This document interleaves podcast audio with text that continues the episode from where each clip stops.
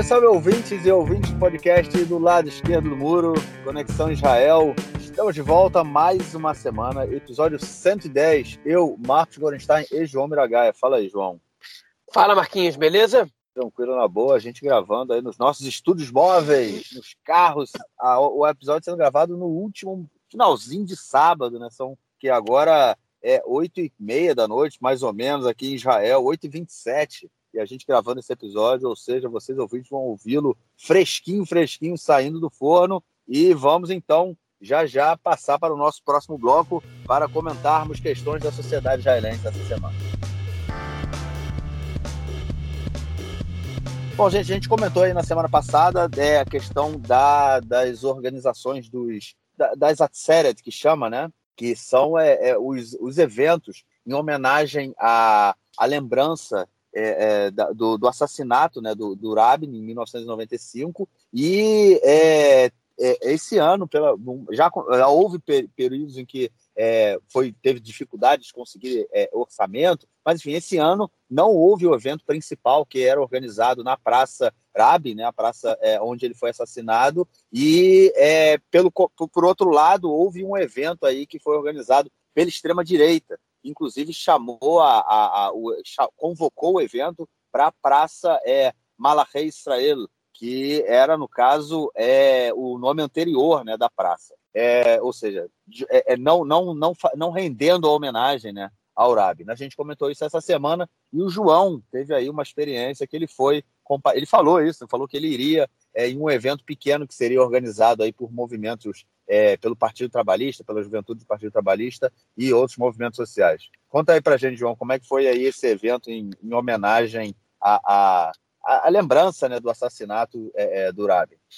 Bom, para começar, não teve. Né? Eu fui e não teve. Né? Não teve evento nenhum. É, e quando eu digo evento nenhum, não teve evento nenhum. Você circulava pela Praça Arábia e se não fosse a atividade que eu organizei com os grupos que, que organizam aqui do Movimento Juvenil Abonim Dror, né, e de, de, outro movimento que veio também, que resolveu ir, que é o movimento Halut Amerikav, não teria tido absolutamente nada de recordação ao Rabin, salvo uma rodinha de 12 é, adolescentes, né, adolescentes, eu digo, na faixa dos 14, 15 anos, é, da juventude do Partido Trabalhista, que queriam organizar um, um ato alternativo, e frente à ausência total de público, o ato foi cancelado e transformado numa mesa de debate na Praça do Rabin, simbolicamente, né, no, no sábado à noite, é, quando, é, quando era caracterizadamente é, enfim, realizada a parada em homenagem é, ao Rabin de lembrança ao, ao assassinato do primeiro-ministro 95. Né? Não teve nada. Os ônibus que levaram perguntaram: vai ter fechamento de rua, vai ter isso, vai ter aquilo.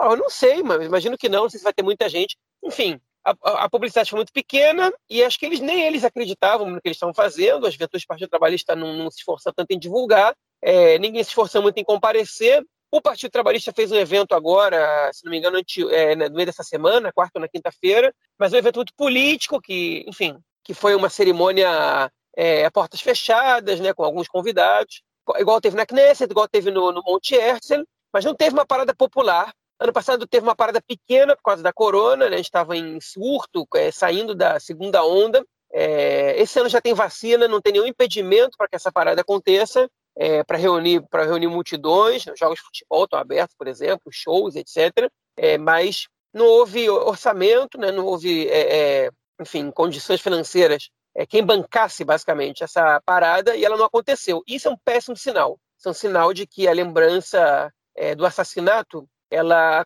começou a deixar de ser relevante na sociedade israelense, e eu não digo que essa é a minha opinião, eu digo que a própria sociedade parece que decidiu isso, né? É, o, de, há alguns anos o, é, enfim, o orçamento para bancar essa parada ele deixou de vir do governo e, enfim, algumas organizações bancavam, arrecadavam e esse orçamento ele cada ano ele, ele sempre sempre vinha dúvida, né? Ameaçavam cancelar se não tivesse verba e é, no fim das contas alguém bancava, e esse ano ninguém bancou, e não teve. Então, um ano que não teve direito quase a corona, e pronto, não teve. Pode ser que vire um evento de datas redondas a cada 5, 10 anos. É, enfim, é muito triste é, é, essa situação. É muito triste ver que um assassinato político dessa magnitude em Israel vem sendo tratado dessa maneira, né, é, agora nesses últimos dois anos, e, e vem saindo da memória coletiva. A maioria dos jovens hoje não, não vivia naquela época. Né? Enfim, ele já fazia 26 anos que o Rabin foi assassinado, então quem tem menos de 35 anos dificilmente lembra alguma coisa. E se você não sustenta essa memória, ela cai no esquecimento, né? não só pela lembrança de quem foi o primeiro-ministro, esse não vai ser esquecido, é, mas pela lembrança do assassinato, pela necessidade de recordar esse assassinato político, intolerante, enfim, extremista, e você deixa de aprender com, com o passado. A memória coletiva ela serve justamente para que a gente possa é, escolher de que maneira a gente quer viver os nossos traumas coletivos e as nossas experiências coletivas, né? experiências históricas, e nesse caso houve uma praticamente uma escolha do Estado por ignorar é, esse acontecimento, que é dos mais importantes, né, ainda que triste, é um dos mais importantes da história, da culta história é, do Estado de Israel. E, por outro lado, tem quem queira apagar esse evento da memória coletiva, né, como Marquinhos ele comentou, da extrema-direita de Israel, né, é, enfim, eu não sei se eu caracterizo dessa maneira, pelo menos dentro do espectro político israelense, porque a grande maioria dos organizadores dessa manifestação, que deveria acontecer na Praça Arábia, que eles, que eles é, é, enfim, apoiaram Praça Rei de Israel, que era um nome anterior à praça, é, anterior ao assassinato do Rabi, né? É, no momento que o Rabi foi assassinado, esse era o nome da praça. Depois a praça ganhou o nome do ex-primeiro-ministro em sua homenagem, né? E, enfim, eles divulgaram o um evento como Praça Rei de Israel, como a gente comentou na semana passada. Houve críticas, eles colocaram um parênteses pequeno do lado, Praça Arábia, e no final das contas mudaram o lugar do, da manifestação é, para a frente do Teatro Abima, para a Praça do Teatro Abima, em, Tel Aviv, na mesma cidade. É, enfim, não exatamente causa da polêmica com o nome, é, mas porque é um lugar menor, e eu acho que já antevendo, já prevendo que o evento não ia ser de massas, e a Praça Arábia é uma praça muito grande, que se você não leva ali um mínimo de 15, 20 mil pessoas, é, enfim, fica, fica, fica um evento muito espaçoso e, e, e fica pequeno, e dá para ver que ele está pequeno, e dá uma sensação de pequeno. Eles levaram para uma praça muito menor, chegaram mais ou menos 2 mil pessoas, okay? mas claramente a tentativa deles ali era ressignificar a memória do assassinato do Rabin, é, enfim, ainda que não fosse esse o objetivo da manifestação, né? Acho que ou talvez fizeram alguns objetivos, mas a manifestação era contra o governo, era contra o Bennett especificamente. Né?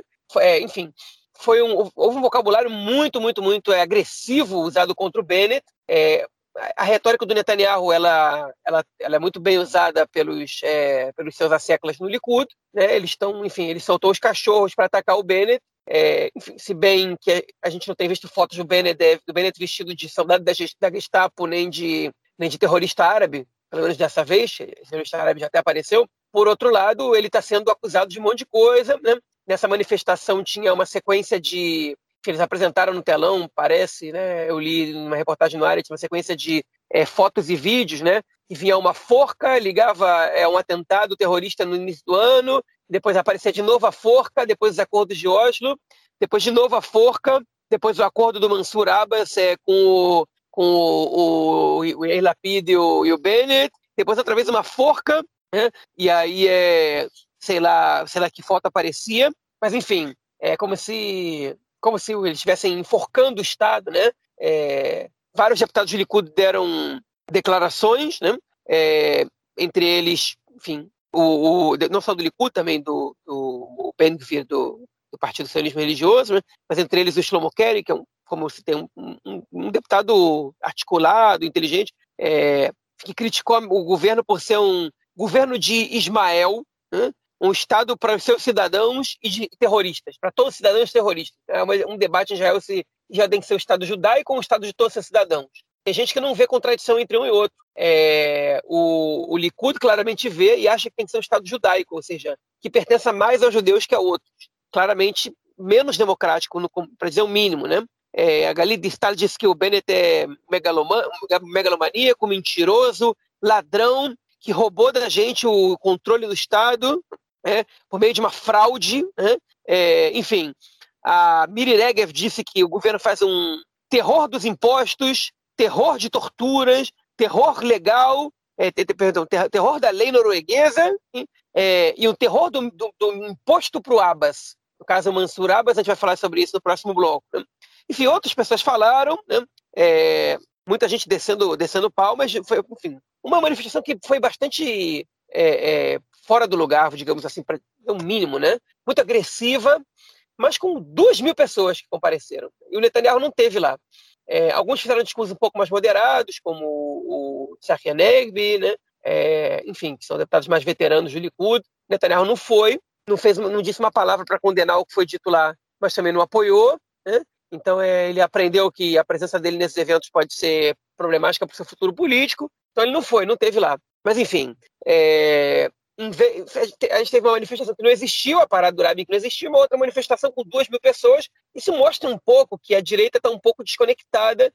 Se bem o Likud vem crescendo nas pesquisas, é, vem crescendo por conta das cadeiras que eles têm conquistado dos outros partidos do bloco de direita. Eles não conseguem chegar a mais que 61 em nenhuma pesquisa. E vocês podem acreditar que os jornais israelenses são viciados em pesquisa, eles não param de fazer pesquisa de mandatos, mesmo sem ter uma eleição é, é, no nosso horizonte próximo. Enfim, é, mas essa foi a, situação é, das manifestações essa semana. Houve outras, tive manifestação na frente da Knesset, eu passei em frente à Knesset na hora que está sendo votado o orçamento, né? mas era uma manifestação de 10 pessoas, né? não precisa nem avisar a polícia. Enfim, estamos é, aí, estamos resumindo o que aconteceu mais no fim de semana passado e um pouco no meio da semana para poder entrar nos pontos mais importantes.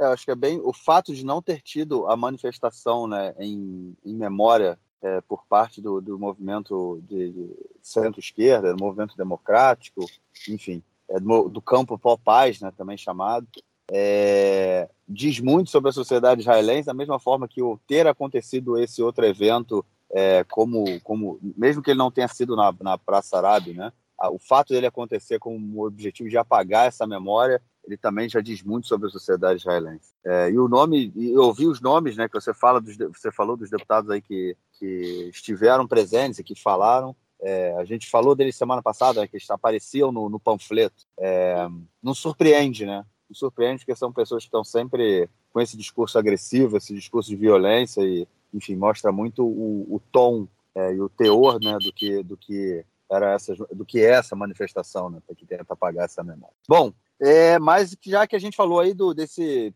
dessa pancada aí que o, que, o movimento, que o Partido Trabalhista levou, né, que a juventude do Partido Trabalhista levou, que não conseguiu organizar um ato, né, que, na minha opinião, deveria ser um ato é, sempre bancado pelo governo, né, no orçamento do Ministério da Educação, Ministério da Cultura, onde quer que seja, mas era um, um ato que deveria sempre ser bancado pelo governo. É, a juventude do Partido Trabalhista não conseguiu é, organizar, como o João aí falou do ato que não existiu, é, e um outro deputado do Partido Trabalhista, o partido do Caribe, que ele é, é, é, membro, a gente já comentou dele anteriormente, né? Ele é um rabino reformista e ele é colaborador do movimento Nashota Kotel, né? Que são as mulheres do Kotel, que é, lutam por igualdade de gênero, né? Igualdade é, é, é, para que as mulheres possam e as mulheres reformistas também possam ter acesso a toda, é, possam expressar a sua religiosidade livremente, né? É, essa semana, é, esse movimento ele ia é, entrar no, no, na região do Kotel, na região do Muro das Lamentações, com um Sefer Torá, né, com o livro da Torá, e isso já vinha, já aconteceu algumas outras vezes, sempre é motivo de muita violência com os ultra-ortodoxos. Dessa vez é, não seria diferente se não tivesse tido aí é, a intervenção do presidente Herzog, que pediu para o Gilad Karif não comparecer ao, ao, ao Muro das Lamentações, né, para, é, para com, com, o Sefer Torá, e ele não compareceu. É, outra pancada, né, cara? Porque, na verdade, é, é, qualquer, toda vez que alguma coisa dessa não acontece, acaba sendo um retrocesso do movimento, né? É. A verdade é que, para mim, foi uma derrota do grupo das mulheres do Cota. Assim, eu conhecendo, conhecendo o método de atuação do presidente Herzog, eu acho que ele houve ameaças né, por parte de deputados ultra-ortodoxos e, e, enfim, movimentando massas de ultra-ortodoxos para para fazer o que eles já fazem, mas, é, mas de uma maneira muito mais organizada, porque depois que o Gilad Karib virou deputado, a situação é, das mulheres do ele passou a ter um, um respaldo maior, porque ele tem imunidade para cometer um crime. Para quem está escutando, é muito, é muito importante vocês entenderem isso. Né? É proibido, por lei, para as mulheres do Kotel, para as mulheres levarem um, um livro da Torá para parte das mulheres do Kotel. É um crime, é passivo até de prisão. É, e também os homens não podem entrar na parte das mulheres. É que o deputado, um deputado da Knesset, ele tem imunidade. Ele não só pode entrar lá, como ele pode levar um livro da Torá. Né? E isso enlouqueceu a parcela ortodoxa e ultra-ortodoxa da, da Knesset e da parte da população israelense também. Pelo menos aquela parte, não são todos os ortodoxos e ultra-ortodoxos que são contra as mulheres do Kotel,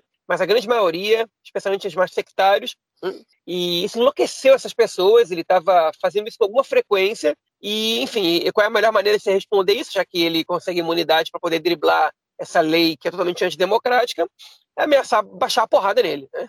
e é nele, nas mulheres e tudo mais. Então é, é, ele foi ameaçado, ia ter uma confusão desgraçada é, no dia que o, que o orçamento foi aprovado, e aí o Gilad Karif cancelou a sua presença né, e de levar a pedido do presidente Herzog. Com essa, os deputados ortodoxos também cancelaram a sua ida ao Kotel, né, dizendo o seguinte: então, beleza, então se não vai, também não vai, como se os casos, como se as posturas fossem semelhantes, né?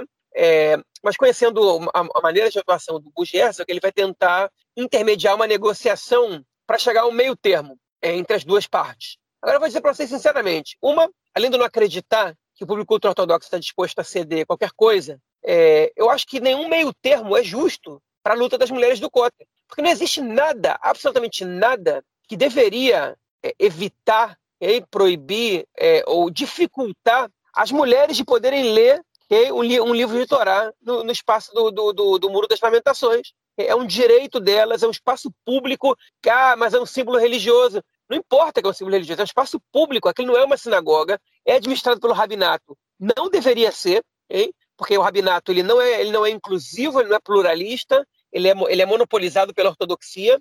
A ortodoxia representa uma parcela minoritária da população judaica israelense e mundial, né? é, e isso é, é, uma discriminação com grupos judeus, uma imensidão de grupos judeus. Hein? A diferença é que da parte dos homens são reformistas, resolvem levar um livro de Torá e ler, e não, ninguém vai dizer nada para ele, porque bem ou mal ele está fazendo a mesma coisa que os ortodoxos fazem. A diferença é que os reformistas e os conservadores, eles permitem que as mulheres leiam a Torá e os ortodoxos não, por uma visão teológica da, da situação. E, enfim, e essa, é, e essa é a briga, porque o rabinato não permite. Ele estabeleceu uma norma para o Kotel que que, que proíbe. Então, qualquer meio termo, ah, vamos então dizer que na outra parte ali da Cidade Velha, na Ravata Kotel, que é a parte mais próxima ao sul, ali vai poder, ali já pode, é, ali já pode misturar homem e mulher também. Não, agora, é, é, enfim, e não, aquilo não serve, porque a parte do Kotel acessível a, a, enfim, a todos e todas naquele momento, a parte que, que a gente chama de, de do Kotel Amaravi, do Muro Ocidental,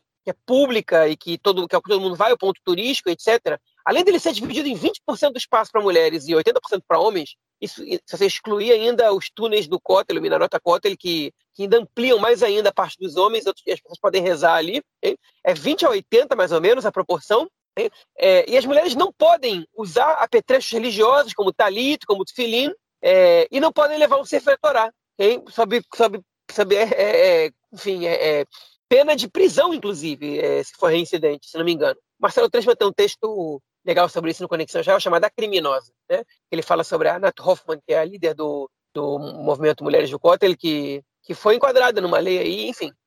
É, se não me engano, é sobre a Nat Hoffman que ele está falando, ou alguma outra ativista importante também. Mas, enfim, então não existe meio termo que seja satisfatório numa discussão democrática, num debate democrático. Né? E eu entendo o Gilad Khalif não ter ido, porque ele evitou ali uma, enfim, um confronto físico, né? Que podia terminar em banho de sangue, podia dizer que não. Mas, enfim, teve confronto físico, diga-se de passagem. Teve protestos do ortodoxos, que as mulheres foram rezar lá de qualquer maneira. Elas levam o Sefer Torah e ficam rezando um pouquinho antes. Isso já é visto pelos, pelos ortodoxos ali como, e ortodoxos como uma provocação. Então eles atacam e elas se queixaram de, de violência da própria polícia contra ela. Né? Enfim, eu acho que esse recuo é ruim para o movimento. Eu entendo a postura do Gilad Karif, é, mas acho que esse recuo ruim para o movimento e eu acho que qualquer saída que não seja a permissão total das mulheres de fazerem o que, o que elas desejam na parte feminina é, é ruim para a democracia israelense. Que, diga-se de passagem, nem devia ter parte masculina e feminina. O, o contra é um espaço público, não é uma sinagoga, não é uma sinagoga ortodoxa. Então nem devia ter essa separação, é, pelo menos é oficial, essa proibição. Mas enfim, é, disso a gente está muito longe de chegar. Então é cada passo de cada vez, de uma vez, e, e dessa vez o passo foi para trás. É, sempre que, que, a gente, que a gente fala desse tema, é, me vem à cabeça, eu, não, eu acho que eu acabo comentando, mas é que, enfim, vou sempre comentar, na verdade, porque eu acho que é importante. Israel é o único país do mundo em que os judeus não têm liberdade religiosa, né? Porque em qualquer outro lugar, é, o movimento reformista ele atua e, e, e faz as suas, cerimônias, suas cerimônias da forma que ele acha que deve fazer, e aqui, no caso, no local, né, que é o, seria aí o principal local né, para os religiosos, para quem acredita, o Muro das Lamentações está mais perto ali onde sobrou do templo, né? é a parte externa ainda do templo, né, nem a parte mais né, central. Mas enfim, é, não tem, não tem, as mulheres não têm a, a, liberdade que elas têm em qualquer outro lugar do mundo. Mas enfim, vamos que vamos e espero que, apesar desse, desse contratempo aí, que eles possam continuar lutando pelos seus direitos. É, vamos então para o nosso próximo bloco para a gente falar das questões econômicas e políticas aqui em Israel essa semana.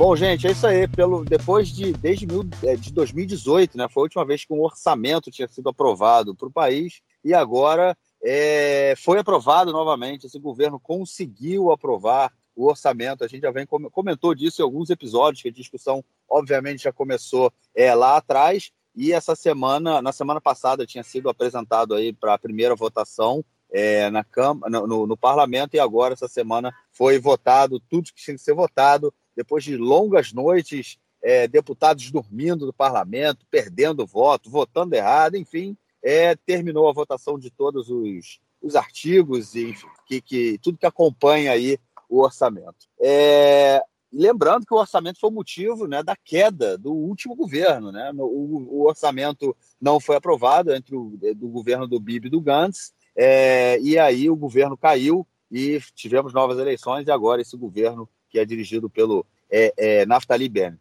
João, esse orçamento envolveu muita coisa, é, muita gente, muita discussão, enfim, vários partidos e todo mundo, obviamente, interessado no dinheiro e querendo dinheiro. É, e uma coisa também que chama a atenção é que, com a aprovação do orçamento, o governo é, é, não tem um motivo para cair nesse momento. Né? É, o orçamento ele, ele gera queda automática. Se o orçamento ele não é aprovado, o governo cai automaticamente. Então, ou seja, só por questões políticas que podem surgir, esse governo cai. E no caso de cair, no caso desse, de, de, ser, de serem convocadas novas eleições, o Yair Lapid ele assume como primeiro-ministro. Ou seja, cara, teremos aí até o final desse mandato, desse mandato aí do parlamento, e Yair Lapid como primeiro-ministro de alguma forma, né?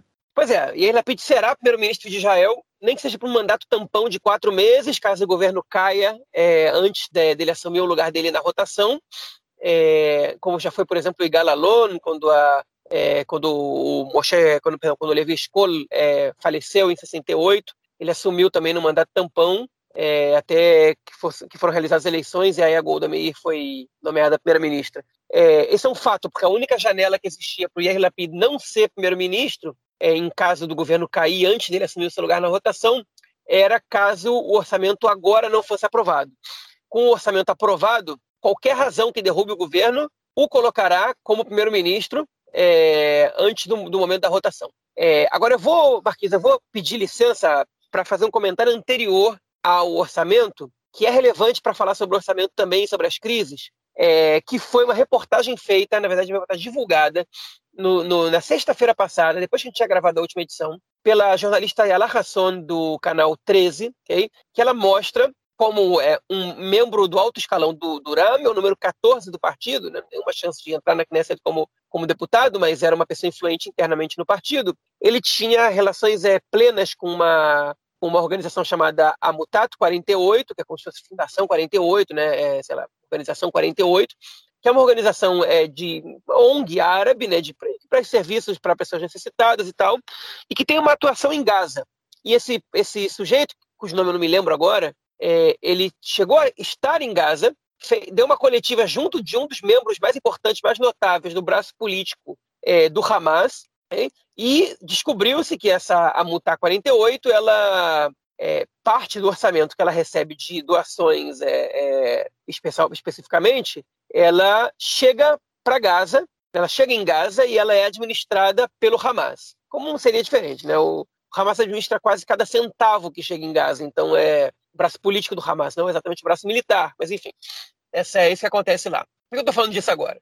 Enfim, esse sujeito é o mesmo que saiu atrás, quem procurar agora a foto, Lapid, Bennett e, Mans, e Abbas, né, Mansur Abbas, vai ver que no momento que eles acertaram ali no Kfar Maccabiá, que o Rami ia participar da coalizão, esse sujeito ele está ele tá atrás, parado atrás ali do, se não me engano, entre o Bennett e o, e o Abbas, ali atrás, né? Ele está ali na foto, como papagaio de pirata, mas ele está ali, ou seja, ele participou das negociações. Ele é um sujeito importante Ram. Okay? E baseado nessa reportagem, é, se insinuou bastante, ainda que não existem provas, de que existe uma ligação umbilical entre o Ram e o Hamas. Né? É, enfim, o Ram ele é parte da. Ele é um movimento é, formado dentro no seio da, é, do movimento islâmico, né? É da mesma família que a Irmandade, Irmandade Muçulmana. O Hamas também, é, também surgiu nesse meio, e essa relação né, é, política entre os, os, movimentos ela não é surpreendente. Mas o Ram, aqui em Israel, né, assumiu uma postura pacificadora né, de renúncia ao terrorismo é, renúncia, não daria para dizer renúncia, porque o Oram nunca, nunca foi exatamente um movimento terrorista, mas de crítica ao terrorismo, de crítica à violência e a favor da, do caminho político para atingir seus fins. Né? Mas, enfim, isso era óbvo, todo mundo percebe isso. O Oram, é, ainda que você possa ver um ou outro deputado, outro membro do partido é, apoiando determinadas lutas é, violentas por parte da sociedade árabe, da sociedade palestina, o partido, os membros do partido não estão envolvidos em, em nada violento, né? não existe braço armado do Ram. Mas foi uma reportagem dessas a meu ver, feita às vésperas da, da votação do orçamento para jogar, jogar lenha na fogueira ali, né? jogar a, a coalizão contra ela mesma, né? É, dar armas para a oposição. É, enfim, o, o timing foi bastante oportuno para isso, pelo menos, porque para mim é uma, é uma balela isso, não existe nenhuma prova de que, de que existe essa relação é, entre, entre o Uram e o Hamas financeira, é, e bem no momento que o, o governo fechou com o Uram um acordo de que 30 bilhões de shekel nos próximos dois anos, né, que a gente está falando de mais ou menos é, 9, entre, entre 8,5 e 9 bilhões de dólares do orçamento, vão ser revertidos é, a diversas é, enfim, melhorias das condições da sociedade árabe israelense, é, é, e se calcula, se estipula, né, se prevê que parte desse dinheiro vai chegar por meio de algumas organizações, porque é o URAM que costurou esse acordo, ligadas ao URAM, entre elas a Amutat 48. Então, baseado nessa reportagem, a conclusão de que o governo de Israel está dando dinheiro para o Hamas, okay? esse novo governo, por meio do RAM, e é munição para o Likud atacar o governo, munição para o sionismo religioso atacar o governo, etc, etc, etc. Né? Então é o dinheiro do, do RAM, o dinheiro do Abbas, o dinheiro do Hamas e blá, blá, blá. Né? O que é? Eu estou dando a minha opinião, obviamente, como é que eu faço esse podcast, para ser, ser exato e honesto também, se alguém não percebeu ainda. Uma grande balela, uma besteira, ok? porque não existe prova disso. Se o dinheiro ele é controlado pelo Estado, você pode dizer, você pode, você pode direcionar melhor para onde ele vai. Tem chance de dinheiro chegar em Gaza? Tem chance de dinheiro chegar em Gaza, okay? é, se o governo se fizer de cego, okay? principalmente agora que sabem que a Mutato 48 ela repassa dinheiro para Gaza, ainda que a gente não saiba, não sabe se os, se os fins se escusos, né? Porque o Hamas não, não, não, não direciona 100% da verba que eles têm para a luta armada. A maioria da verba que o Hamas tem é direcionada para pagar salários, para construir escolas, para pagar professores, etc., porque eles governam a, faixa de Gaza. Eu não estou defendendo nem criticando ninguém agora, estou dizendo óbvio. É, então, é, é essa, essa, é a primeira questão. A segunda questão é que o Netanyahu, quando era primeiro-ministro, ele concordou em passar milhões de dólares okay, em malas de dinheiro sem contar o que chegou por meio de transferência bancária, mas em malas de dinheiro direto vindo do Catar para Gaza, passando por Israel. Mala, dinheiro, em dinheiro vivo, ok? Ou seja, que não tem nenhum carimbo, isso pode ser usado da maneira que você quiser. Você não tem nenhum, nenhum controle de como é que vai ser usado esse dinheiro. Então dizer que, ah, porque o Urami, isso, é um governo que apoia terrorismo e tal, vindo do Netanyahu, é, é absurdo, isso vai ser ridículo, né? vindo do Likud, né? É, e aí, ah, mas, mas aquele dinheiro não era com os nossos impostos, né? Bom, primeiro, eu não sei se esse vai ser o fim do dinheiro com meus impostos. Agora, ainda que fosse, qual é a diferença? Se o fim é bombardear Israel, que diferença faz se o dinheiro vem do Catar ou se vem dos meus impostos? Né? Tipo, porque o que eu estou financiando e tal, mas o meu governo está deixando que entre mala dinheiro lá, então faz nenhuma diferença. É o governo de Israel permitindo que entre dinheiro na mão do Hamas. Okay? Então, besteira absoluta. O governo fez pouco caso disso, mas isso serviu bastante para aumentar as redes sociais, é, foi, foi peça de retórica da manifestação do Likud essa semana e tal, é, enfim, e tentou jogar os deputados da direita né, contra o, o, o URAM e dificultar o orçamento, okay? é, dificultar que o orçamento fosse aprovado. E agora vamos aos bastidores do orçamento. vou tentar ser curto, até porque foi menos interessante. Não foi menos interessante, mas foi menos polêmico do que eu achei que foi, fosse ser esse momento. Né? A discussão foi interminável. O orçamento foi aprovado de quarta para quinta, às 5 e meia da manhã. Os deputados dormiram, o orçamento de 2021, né? Você não está ouvindo errado, não, ouvinte. O orçamento de 2021 foi aprovado em novembro de 2021. Okay? Se não fosse aprovado, o governo cairia. É, e depois eles, eles acordaram às 10 da manhã, voltaram a debater, dormiram muito pouco, vários dormiram no meio do, da sessão, votaram errado. Inclusive o Netanyahu e o Ariederi votaram seis emendas, eles votaram junto com, a, com o governo. Depois a Emily Moati, do Partido Trabalhista, votou junto com a oposição. Pelo, enfim, o sono deixou as pessoas é, é, é, enfim, alteradas, obviamente. Tem, teve deputado fazendo flexão no, no na Knesset para ficar, ficar acordado. O Netanyahu ficou andando de um lado para o outro para não dormir. Tem, tem vídeo dele andando de um lado para o outro. É, enfim, foi, foi meio bizarro isso, mas é, mas o orçamento passou na madrugada, ok? Mesmo com esse dinheiro ali, o Likud, esse dinheiro ali indo para o Uram, né? O Likud tentou de todas as maneiras, o Likud e a oposição, convencer alguns rebeldes no governo, é, ou pelo menos os potenciais rebeldes, a votarem contra o orçamento. Né? É, mas o governo foi muito coeso e ele votou totalmente, ele inteiro, é, 60, os 61 deputados da coalizão votaram a favor do orçamento de 2021. O orçamento passou por 61 a 59, e aí vou contar os bastidores para vocês, saiu na coluna do Yossi Werther no Ares. É, o Lieberman e o Yair Lapid tiveram uma, uma discussão séria numa reunião é, de gabinete é, para debater como é que o orçamento ia ser votado. Porque Israel está apresentando um orçamento bienal, 2021-2022. O orçamento de 2022 não passa agora, ele tem até março para ser votado. O orçamento de 2021, ele tem que passar agora. E existe também, como a gente já comentou aqui em algumas edições passadas, o Roques Derim, que é uma lei que não tem, enfim, absolutamente é, é, propósito nenhum. É um saco de gatos de um monte de lei, que ali dentro desse Rockets Derim, como ela é votada junto do orçamento, e ela, e ela, ela, é uma lei que, caso ela não seja aprovada, ela pode derrubar o governo também, é, se ela é votada junto com o orçamento, o governo mete todos os pacotes de reforma e outras leis importantes, que eles sabem que vai ter problema interno ali, e dizem o seguinte, ó, como condição para o governo ficar, tem que votar na, no Rockets Derim. Então tem ali algumas leis polêmicas, como a reforma é, no sistema de kashrut, que são as leis alimentares judaicas, que a gente já está no monopólio do rabinato também.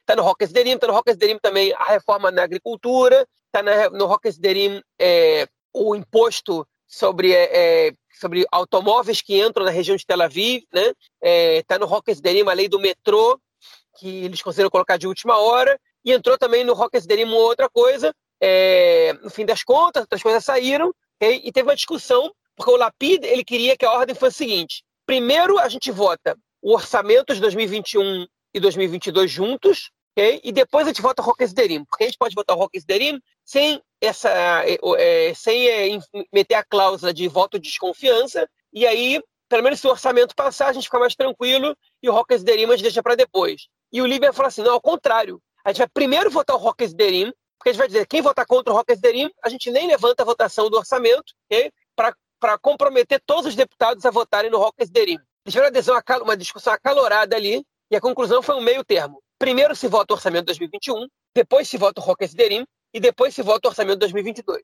Okay? Foi votado às três da manhã, é, de quinta para sexta. E aprovado, obviamente, o orçamento de 2022. Então, é, foi essa decisão. Okay? Dá, dá para dizer que, de alguma maneira, o Lieberman ganhou a queda de braço, porque ele ele queria votar o Rocket é, é, no meio do, dos orçamentos, é, enfim, antes do orçamento todo ser aprovado. E ele ganhou, porque ele, enfim, se o Rocket passa o orçamento de 2022, ele consegue passar com muito mais facilidade, porque os pontos mais polêmicos do orçamento estão no Rocket. Né? É, enfim, e aí ele ganhou, e depois, uma reunião depois, o Lapid entregou pro, pro, pro Lieberman uma plaquinha escrito Big Boss, né, o grande chefe em inglês, dizendo que fez uma homenagem, para uma homenagem ao Lieberman, que conduziu de maneira espetacular toda é, a votação do, do, orçamento. E a verdade é que o Lieberman é o grande nome aí político de Israel desse governo até agora. Ele se mostrou seguro o tempo inteiro de que o orçamento seria aprovado e o Rockers Derim também. Ele fez um orçamento com um governo muito é, reduzido, com só 61 membros,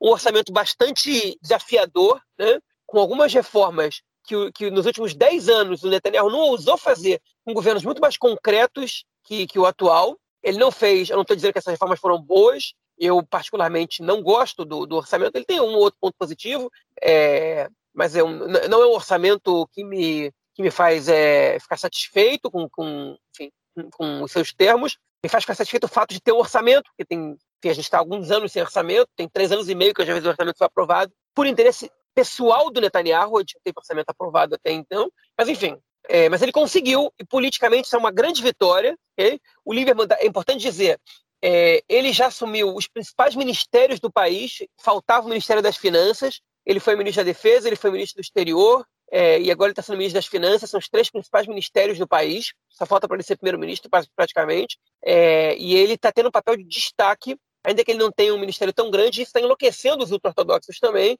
porque o Lieberman ele atualmente é o maior inimigo da população ultra-ortodoxa, é um inimigo político né, em Israel, e ele é só com sete cadeiras está conseguindo fazer muito mais do que os partidos ortodoxos fizeram e fazem, né? É, é, pelo menos em relação ao Ministério das Finanças. Enfim, a dinâmica política em Israel hoje mudou, né? Sete cadeiras é um partido grande atualmente na, na, nesse espectro político da Knesset atual. Mas, enfim, ele foi o grande vencedor. O Lapid também foi um vencedor importante, o Bennett também foi um vencedor importante, é, mas o Lieberman ele foi o grande vencedor dessa, dessa, dessa batalha, dessa primeira batalha, e é isso, o governo não está para cair mais, né? Não numa votação na Knesset. O governo não pode cair para uma votação na Knesset, exceto pelo voto de desconfiança, obviamente, mas o voto de desconfiança é puro e simples. O governo tem que cair ou não? Se a maioria vota não, o governo fica. Dizer, basta você levar a maioria, não tem polêmica no voto de desconfiança. É só para o governo só tem que ter maioria é, segundas-feiras, que é o primeiro dia que tradicionalmente a oposição levanta essa votação. Então a, o governo mostrou que consegue trabalhar com, com coesão, a oposição não conseguiu se mostrar forte o suficiente para conseguir rebeldes e barrar o orçamento. É verdade que não era uma tarefa fácil, hein? mas se dá para a gente dizer que, enfim, tem muita gente dizendo ah, que a oposição está fazendo o trabalho dela muito bem, está dificultando o governo e blá blá blá. Enfim, eu não acho exatamente que esse é o papel da oposição. O papel da oposição não é só derrubar o governo, o papel da oposição é também é, fazer um papel programático, pro, propor, conseguir aprovar pautas que para eles são importantes, e a oposição já não está fazendo isso. É, e conseguiu, e a, a oposição dia a dia, principalmente o Netanyahu, que fez um discurso muito forte, mas que não convenceu mais do que os, mais do que, os que já estão convertidos, né, pregando para convertidos. É, o presidente Netanyahu, ele que mantém essa coalizão coesa. Enquanto ele estiver lá, vai sempre acender aquela luzinha para o Meretz, Partido Trabalhista, para o Yamina, para aqueles que têm algum problema é, é, com, enfim, que sentem algumas contradições no governo, sempre vai acender aquela luz ali o seguinte: se a gente quebra o governo agora, o Netanyahu tem chance de voltar. E se a gente é o responsável por levar o, o país a, a, eleições botando em risco a chance do Netanyahu voltar, o nosso eleitorado nunca vai perdoar a gente. Então, enquanto o Netanyahu estiver lá, a oposição, ela, o governo ele vai estar forte, né? é, ou ele tende a estar forte. E isso é. Até agora nada foi mais forte do que isso. Tá muita gente engolindo um monte de sapo, né? É, é, que jamais engoliriam no passado. E então eles aprenderam a ser governo, aprenderam a trabalhar em conjunto, acabaram já a declaração, o Lieberman, o, o Bennett e o Lapid, e o Lieberman falou, eu participei de muitos governos, e vocês podem acreditar que foram muitos mesmo, Falei, eu nunca vi um governo com tanta colaboração entre os ministérios e entre os seus membros como esse governo atual. E pode ser que ele esteja falando a verdade, porque eles têm uma motivação muito grande para trabalhar juntos, que é impedir que o Netanyahu volte ao poder. Muita gente com muita, muita vontade de ser governo, né? É, enfim, que está sentindo esse gosto na boca, alguns pela primeira vez, é, e ou que não sentiu há muitos anos, ou que não tinham cargos tão importantes há muito tempo. Então, o orçamento passou, é, é, a gente comentou já no episódio sobre o orçamento quais eram os principais pontos, não teve grandes mudanças. Recomendo ao ouvinte que volte lá, se não me engano, é o episódio 101, é um dos mais longos que a gente fez até agora, mas não precisa escutar ele inteiro para escutar essa parte de orçamento, com a Elaine Stein, que veio visitar, ela que é, ela que é economista, trabalha no Ministério da Saúde, que ela teve um filho há pouco mais de dois meses, mas ela estava aí para a Ilana. Encontrei com ela hoje pela primeira vez, conheci o filho dela. E do Adam, que também já compareceu aqui uma vez, Adam Mel, para falar sobre outro tema, né? Também ligado à economia, os dois são economistas, os dois são economistas trabalham no, no trabalham no, no, no, para o Estado, né? não exatamente para o governo, porque são cargos concursados. Mas, enfim, essa é a situação do orçamento. Agora, por isso o governo não cai. Depois a gente vai debater o que, que pode ser inconveniente para o governo é, nos próximos, nas próximas semanas e meses, que agora que o orçamento passou, também vai cada um querer puxar um pouco mais o cobertor curto para o seu lado, e se puxar muito forte, ele rasga, né? Mas esse é ponto para o próximo tema aí. Eu vou deixar o Marquinhos falar um pouco do orçamento que eu falei demais já. É, eu acho que é justamente isso também que a Ilana colocou, né? Já que é, você colocou é, pontos aí negativos do orçamento, e foi uma coisa que a Ilana também colocou, falando muito quando, a gente, quando a gente conversou com ela. E foi justamente uma pergunta que eu fiz, né? Questões é, o quanto esse orçamento teria mais seria mais um orçamento social, onde a gente poderia ver uma maior distribuição de renda, um fortalecimento das camadas mais vulneráveis da sociedade. E ela falou que justamente isso não, não era um ponto forte do orçamento, era uma questão aí muito. É, é, um orçamento muito liberal, né? E a gente não via essa preocupação do governo com, com essa camada, com essas camadas né, da população. É, enfim, é uma vitória para o governo passar esse, esse orçamento, né? Eu acho que era o que ameaçaria, é uma vitória para o Lapid, né? Apesar de ele estar colocando aí o, o, o, Lapida ele se comporta muito tanto na, na, no, no, atual cargo dele como ministro do exterior, né, quanto na, no dia a dia dele na política, ele se coloca muito realmente como o próximo primeiro-ministro, né, e agora ele é realmente o primeiro-ministro, nem que seja aí por um período curto, caso o governo caia, e ele aí vai assumir até as próximas eleições acontecerem, ou né, no período que terminar aí o, o, a rotação né, do, do caso Bennett agora, depois o Lapid entra. Interessante lembrar aí também que a gente comentou isso alguns episódios atrás, é, que houve uma, um vazamento de, um, de uma conversa do Bennett, né, ele falando que ele achava muito difícil o Lapid assumir como, como primeiro-ministro, ou seja, de alguma forma ou de outra, né, o Lapid vai assumir aí como primeiro-ministro, é, porque esse orçamento passou. E agora a questão que a gente vai ter que ver do que vem para frente, né, João, é, é, ou seja, esse governo não cai por questões burocráticas, né? É, caso o orçamento não tivesse sido aprovado, o, o, o, governo cairia, e agora não existe mais essa possibilidade. É, o que pode acontecer agora são questões políticas, né? porque afinal de contas, agora a gente tem que ver também como será a atuação dos partidos da, da centro-esquerda sionista, né? que na questão é, nacional, que a gente chama né, Medini, que são questões relacionadas aí ao conflito palestino-israelense, estão sendo atropelados. Né? A direita tem feito o que bem quer é, e muita coisa é, é, tem, tem passado por aí. É, o que, que pode acontecer agora nesse próximo período para derrubar esse governo e quais serão aí os principais pontos de, de tensão né, entre essas, todas essas correntes aí? É, antes de tudo, quero dizer que o orçamento ele foi tratado dessa maneira, mas ele não é uma questão burocrática, né? Para mim, ele, tem, ele é muito foco de, de posições ideológicas. Né? E para mim foi um pouco constrangedor ver os deputados do tirando foto e comemorando o orçamento é, nas redes sociais, como se ele fosse um orçamento bom para o povo, como se fosse um orçamento, é, enfim, que, que, que, que, aumenta a distribuição de renda, que trabalha de alguma maneira contra a desigualdade social. Ele tem pontos positivos, mas ele não é um orçamento com a cara de um partido de esquerda. O Partido Trabalhista, pelo menos a Merav Mihaeli, ela fez um comentário nas redes sociais. Ela disse: esse está longe de ser um orçamento que o Partido Trabalhista comemoraria. A gente não comemora o orçamento exatamente. A gente comemora o fato de que o governo vai ter estabilidade para trabalhar, okay? Que, é, que mesmo assim tem um orçamento que é, que, é, que é, melhor do que os últimos do governo Netanyahu, e quando a gente voltar a ser o partido do, do poder, a gente vai fazer um orçamento com a cara do, do Partido Trabalhista. Então, para mim foi um comentário, enfim, é oportuno e razoável dela, né? Mas enfim, o que agora vai pegar é o seguinte: tem questões que já foram levantadas, algumas que a gente espere que ainda, que espera que ainda sejam, que coloca membros do governo em situação de claro antagonismo. Porque o acordo de coalizão, ele define tendências, na grande maioria das vezes, né, é, caminhos, mas ele não é, proíbe praticamente nada, nem direciona. Quando o Bennett ele anuncia, perdão, quando o Benny Gantz anunciou a construção de algumas unidades habitacionais na, na Cisjordânia, o Meretz ele fechou com o Bennett um acordo de que a gente ia manter o status quo nos territórios, que é, enfim, cada um interpreta como quer. Essa semana eu escutei o, o Matan Kahana, que é o ministro das religiões do partido Yamina, dizendo: Pois é, esse, esse, é o esquema. A gente sabe que não vai ter anexação de, da Judéia e Samaria, como ele se refere a Cisjordânia, é, e eles sabem que não vai ter dois estados. Só que não ter anexação não é não é manter o status quo. Né? Tipo, não, não, não, perdão, não ter anexação não é que não é manter o status quo. Não, ter anexação não é não vamos deixar as coisas como estão. Deixar as coisas como estão é não construir mais. Né? Anexação é um papo que vem de agora, é um papo, é ultra radical é anexação. Né? É, é, você tomar uma, uma decisão para botar fim total na, na, na, posição de dois estados. Construir assentamentos, se bem não coloca fim total, ok?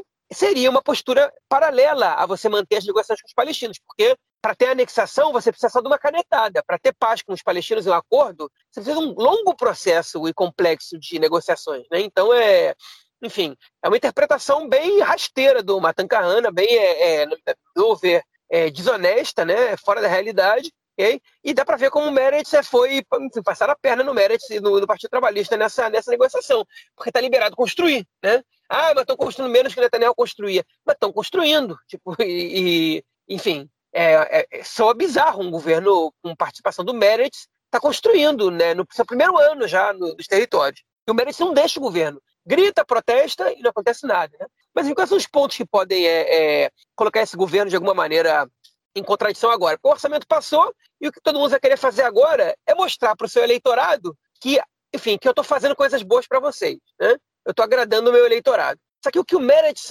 é, a maneira como o Meretz agrada o seu eleitorado é a maneira como Yamina enfurece o seu eleitorado, muitas vezes, e vice-versa. Né? A maneira como é o Lieberman agrada o seu eleitorado pode ser a maneira também como o Yamina não, não, enfim, não agrada o seu eleitorado, e, ou Nova Esperança, e por aí vai. Né? Então, vamos, vamos, vamos entrar nos pontos de discórdia. Primeiro, é uma proposta que já está escrita, um projeto de lei que já está escrito pelo Guidon Sá para limitar o número de mandatos do primeiro-ministro para dois mandatos e proibir pessoas que estão com acusação na justiça, que estão, são réus na justiça, de serem primeiros-ministros. Né?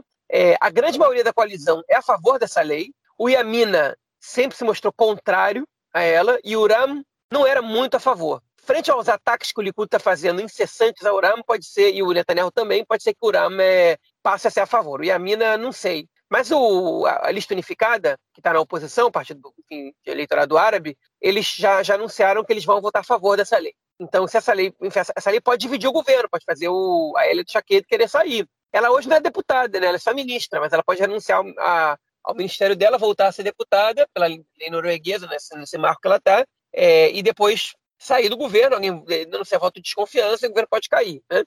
É, essa é uma lei que ela tem potencial de complicar de complicar as coisas. Né? Outra lei que tem potencial de complicar as coisas é uma lei muito simples, que está sendo construída agora, um VLT em Tel Aviv. A previsão dele está totalmente pronto, pelo menos essa linha é em novembro do ano que vem. E está tendo um, um, amplo debate se ele vai funcionar aos sábados. E o Partido Yamina é contra, o Partido Nova Esperança também, mas o Partido Trabalhista quer, e a Prefeitura de Tel Aviv quer, e, enfim, a, a Merav Mihaeli, que é, que, é, que é a ministra do Transporte do Partido Trabalhista, e essa vai, ser um, esse vai ser um debate que também pode causar problemas no governo. Né?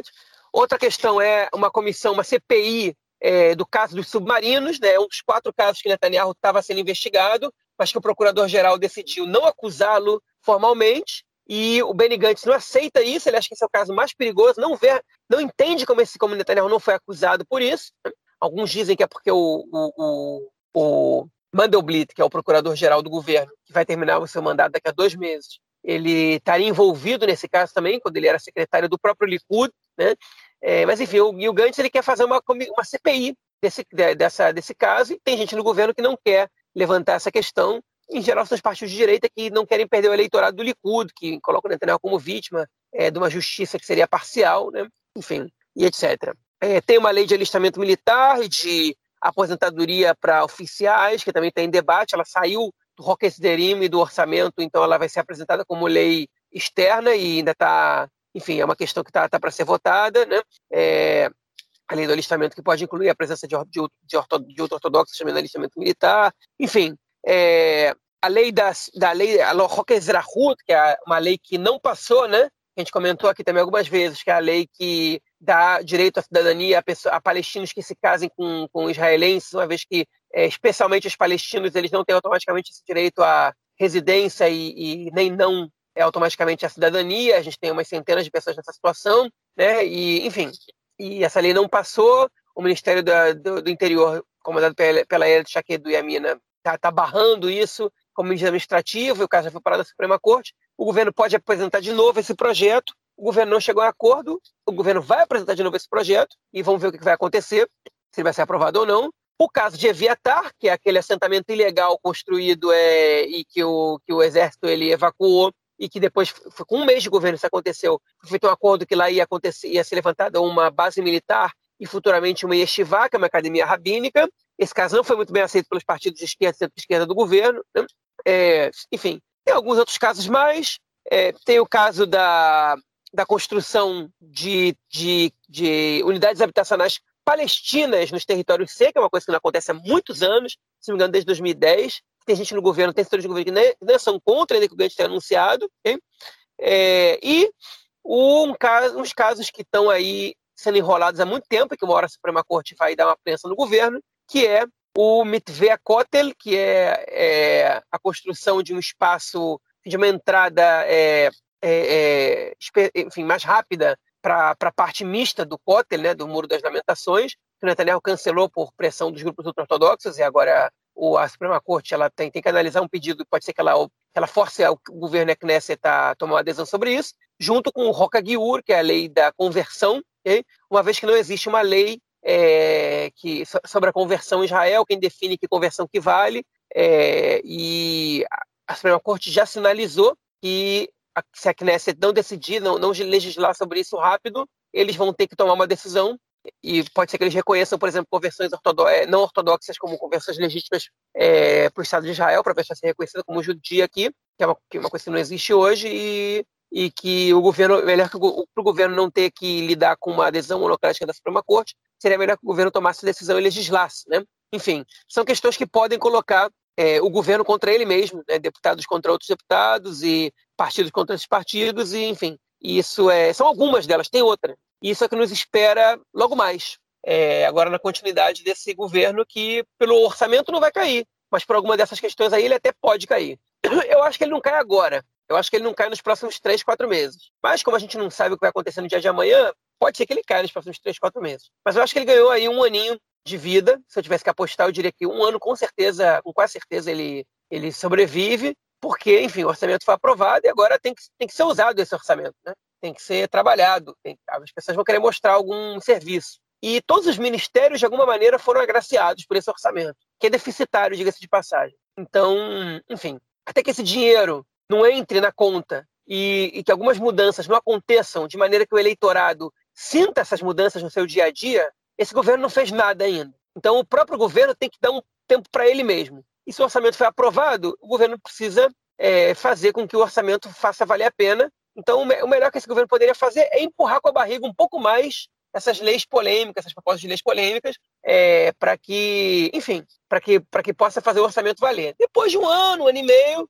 aí dá para começar a brigar. E, e, aí eu acho que o Lapida ele começa a ter menos chances de assumir é, o período inteiro ao qual ele, enfim, é, ele seria designado primeiro-ministro, né?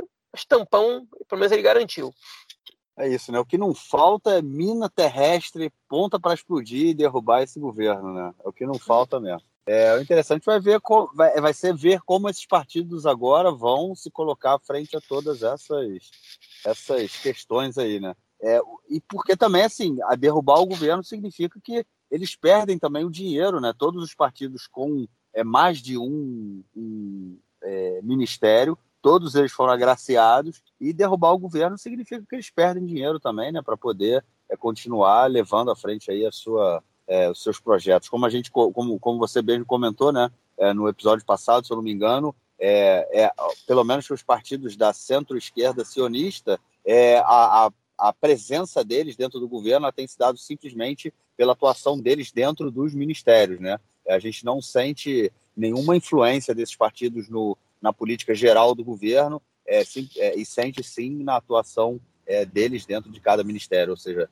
a, a Merav Michaeli no Ministério do, do, dos Transportes, a Tamar Zamber no Ministério da, é, do Meio Ambiente, o. É, ih, fugiu o nome dele agora, Nissan Horowitz no partido no, no Ministério é, da Saúde e, e por aí vai. Bom, vamos ver, vamos ver o que vem pela frente, sem sombra de dúvida. Vão ser anos aí recheados né, de, de emoção. Bom, Não, e diga-se então de passagem, para... Ah. importante ah. também, os cargos, né? Porque, enfim, claro, durante, claro. durante 12 anos, né?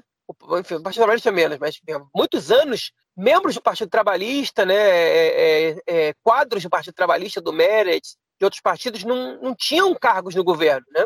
E você tem, já chama jobbing, né, que é o termo em inglês, mas no plural em hebraico, seria a boquinha, né, em português. É, enfim, tá, você, você assume o ministério, você coloca os teus quadros para trabalhar no ministério, as indicações políticas, né, que é, que é legítimo. Né? Enfim, então, o Likud perdeu, um monte de gente ligada ao Likud perdeu emprego, né, quando, quando o partido foi para a oposição agora. E pela primeira vez em muito tempo, esses membros desses partidos estão assumindo é, cargos no governo de confiança né? E isso é currículo, isso é dinheiro, isso é um monte de coisa, né? influência. Então, essas pessoas também não querem perder seu, seu, sua boquinha, seu trabalho e sua capacidade de influenciar. Então, isso também, isso também fala alto. É, sem sombra de dúvida. A boquinha faz, faz, faz, sempre, faz sempre. A boquinha faz sempre barulho, né? Mas como você falou, eu acho que tem parte disso também que é legítimo, né? Os partidos eles indicam é, é, pessoas, enfim. É óbvio que não pode ser nada muito exagerado, como a gente vê por aí, mas é, as, as indicações sempre acontecem porque faz parte também de você é, poder implementar a política, né, que, que da qual você foi, para qual da, você foi eleito, né, para implementar essa política. Então você indica pessoas que vão te ajudar a fazer isso. Bom, vamos então para o nosso próximo bloco para a gente falar das questões aí ligadas à política internacional. Gente, a gente já comentou aí algumas, é, muitos episódios atrás falando daquela ONG, né? ONG viajei, daquela. Eu vou explicar porque eu comentei, porque eu falei ONG. É daquela empresa chamada NSO, né? NSO, e aí por isso que eu comentei que eu é, é, fiz a confusão aí com ONG, porque ONG em inglês é NGO, né? E aí eu fiz a confusão, mas tudo bem. A empresa NSO é responsável pelo software Pegasus, que nada mais é que um espião né? Você simplesmente pega o telefone de alguém, coloca lá no software e você invade o telefone da pessoa. Simples assim, um software que tinha sido vendido para vários é, é, governos mundo afora e particulares, havia sendo é, foi utilizado e para inclusive para investigar, para espionar aí o presidente Macron, né? Gerou aí o mal-estar, enfim, várias pessoas sendo investigadas, é, sendo utilizadas, é, sendo é, espionadas, né? Com utilização desse desse é, é, desse software, né? inclusive um jornalista saudita que foi morto dentro da embaixada saudita na Turquia. É, ele foi morto, esquartejado, e chegaram a ele a partir desse software, né? É, enfim, e agora essa, essa, essa empresa NSO, uma empresa israelense, uma outra empresa israelense também chamada Candiro, elas foram, é, elas foram acionadas aí na lista negra dos Estados Unidos por é, oferecer um produto que vai contra a segurança do país, né, a segurança nacional, e agora elas estão, seus softwares estão, são proibidos de serem utilizados nos Estados Unidos, bem como qualquer pessoa negociar com essas empresas. Deu ruim, né, João? Além do que abre uma porta aí para que outros países mundo afora, a União Europeia, enfim, outro que, que obviamente né, já não via isso com bons olhos, também assumam essa postura e, e coloque e, e isolem né, essa, essa empresa israelense e esse espião aí que tem simplesmente a capacidade de destruir a vida de qualquer pessoa, né? É, e, e também, acima de tudo, isso é um recado para Israel, né? É, enfim, que é o, que, porque eles sabem que o Ministério da Defesa israelense tem que autorizar a venda desse, é, desse software para para determinados países ou, e, e, e não autorizar para outros. O recado é o seguinte: vocês estão fazendo merda. Vocês estão vendendo esse software para ditaduras, para países que comprometem direitos humanos e a gente não, não, tá, não quer isso. A gente não vai apoiar esse tipo de coisa. Então listou a NSO como, enfim, como é, é uma empresa inimiga né, do, do, do Estado, que está contra os interesses do Estado, e um claro recado ao governo israelense, para de vender esse negócio. E o Benny Gantz, ele vai ter que, vai ter que fazer uma revisão aí sobre a NSO. Os trabalhadores da NSO se ferraram também, né? enfim, é, porque ter, ter NSO no currículo passa a não ser coisa boa, é, e ainda que os salários, pelo que a gente escutou falar, eram astronômicos nessa empresa, é papo de 80 mil, 90 mil shekel para que, que, na faixa dos 20, 25 mil dólares, né, para os trabalhadores programadores e, e tal. É, mas enfim, foi, é, um, é um claro recado a Israel para de vender esse negócio. E aí, nesse não sei se ela vai conseguir ter um, não sei se ela vai ter condição de se bancar, né? Já era uma empresa que está sendo deficitária há um, um, dois anos, é, e sem o apoio do governo, com várias restrições do governo, ela dificilmente vai conseguir se bancar. Questão é como isso influencia negativamente Israel, né? se, se Israel perde alguma coisa com isso, além de, de, da diplomacia da, do cyber, ou se realmente o material usado pela NSO ele, é, ele era compartilhado com o governo ou não. Né? Isso, isso, a gente tem que saber também, mas enfim. É, certamente o governo dos Estados Unidos, já, já, já é claro, é, vai exigir que o software não funcione dentro, pra, pra, dentro do próprio país, dentro dos Estados Unidos. Outros países pediram a mesma coisa, a França já teve uma mini crise com a França, por causa, por causa do fato do telefone do, do Macron ter sido um dos telefones é, é, espionados. Enfim, e enfim, é, parece que a NSO entrou pelo cano aí e que essa, essa série de reportagens que foram feitas é, realmente mudaram um pouco a, a história da, da, situação. Então, foi um trabalho jornalístico de extrema importância, né, revelador e de extrema importância é, um, é, é, é, uma coisa muito louca. Eu me lembro quando estourou esse caso, falei, cara, é impressionante. Os caras simplesmente legalizaram o, o hackeamento, né? O cara hackeia o seu telefone e acabou, é legalizado. Você pode vender isso desde que você se. se... E a empresa que decidia, né? Eu até perguntei como é que a empresa decide para quem vender alguma coisa disso, é, esse documento, esse, esse software, e aí o que você colocou, né? Que era que era de acordo, a empresa decidia baseada numa definição, por exemplo, de quem é terrorista em cima da lei israelense, né? do que a lei israelense define quem é terrorista e todas as decisões que a empresa tomava para quem vender, para quem não vender, era, era baseada nisso. Chegou à conclusão que o governo da Arábia Saudita não é terrorista, né? mas enfim, essa foi a decisão que eles chegaram e agora eles realmente devem ter aí entrado pelo cano. Bom, mas quem é, é aparentemente pode ter entrado pelo cano também é o, o Benny Gantz, né, cara? Que é, a, apresentou aí nas, é, algumas semanas, duas semanas, dez dias, é, colocou algumas ONGs, né? De, agora sim ONGs, né? É, de direitos humanos palestinas, né? A gente comentou disso, é, ONGs relacionadas a, a prisioneiros palestinos, a crianças que são presas também, é, enfim, é, ONGs inclusive de agricultoras, todas elas ligadas à Frente Popular de Libertação da Palestina, que é um movimento político, né? É, que tem um braço armado também, e é, eles são considerados terroristas pelo Estado de Israel, e essas ONGs, por serem ligadas a essa à Frente Popular de Libertação da Palestina, entraram aí também é, como uma foram classificadas também como organizações terroristas pelo Ministério da Defesa, é, que tem né, essa essa essa função, essa não essa função, mas tem essa esse poder né? E houve muita gente reclamando aqui dentro de Israel, todas as ONGs de direitos humanos é, que são ligadas ao conflito palestino-israelense é, reclamaram, né, falaram que isso era perseguição política, inclusive porque também parte dessas ONGs palestinas elas são críticas ao governo palestino, ou seja, o, o, no momento em que elas são taxadas aí como terroristas, elas perdem o financiamento, elas são obrigadas a fechar, é, e aí isso favorece o governo palestino também, do qual é, a, o governo israelense vem tentando dar aquela, aquela maciada né, nas relações, é, e agora isso parece ter ido por água abaixo, né, cara? Parece que as provas que ele, ele dizia ter para colocar essas ONGs aí como, como ONGs ligar, movimentos terroristas, né? Parece que não são tão reais aí como ele achava, né? Como ele dizia, né? É, o negócio é que o, pro, o, problema do Gantz, que ele se deu mal agora, é que ele usou como fonte para mostrar para. Enfim, eles negam, né? O Shabak e o Ministério da Defesa negam, mas que as fontes, pelo menos que disseram ao jornal A Área, disse que é, eles usaram como fontes para mostrar que esses grupos eles eram ligados ao terrorismo postagens de, de, de WhatsApp, né, enfim, de pessoas ligadas a outras organizações, se referindo a eles como, se referindo à, à cooperação que eles fazem com a FPLP. Hum.